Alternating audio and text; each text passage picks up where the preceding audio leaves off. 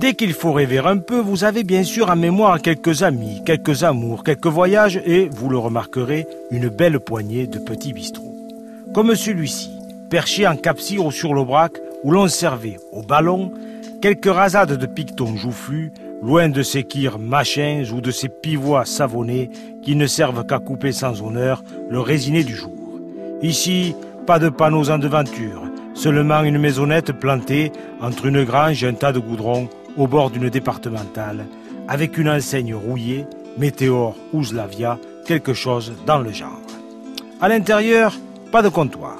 Quelques bouteilles posées sur un buffet de campagne et cette grand-mère en tablier à pois qui servait du café réchauffé à la casserole dans une souillarde d'avant-guerre.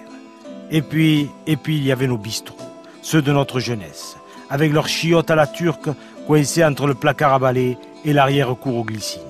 Comment oublier ces rideaux à mouches, ces fagnons d'Ecati, les coupes alignées sur les bouteilles d'Isara près du lambris, la vieille tapisserie, le baby-foot et ce distributeur à cacahuètes posé près du perco.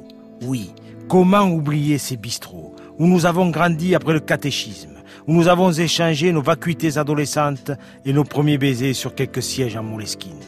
Que je vous dise enfin, il paraît que le mot bistrot proviendrait du russe bistrot, sans le T, datant de l'occupation de Paris entre 1814 et 1818, un mot qui veut dire vite en patois caucasien.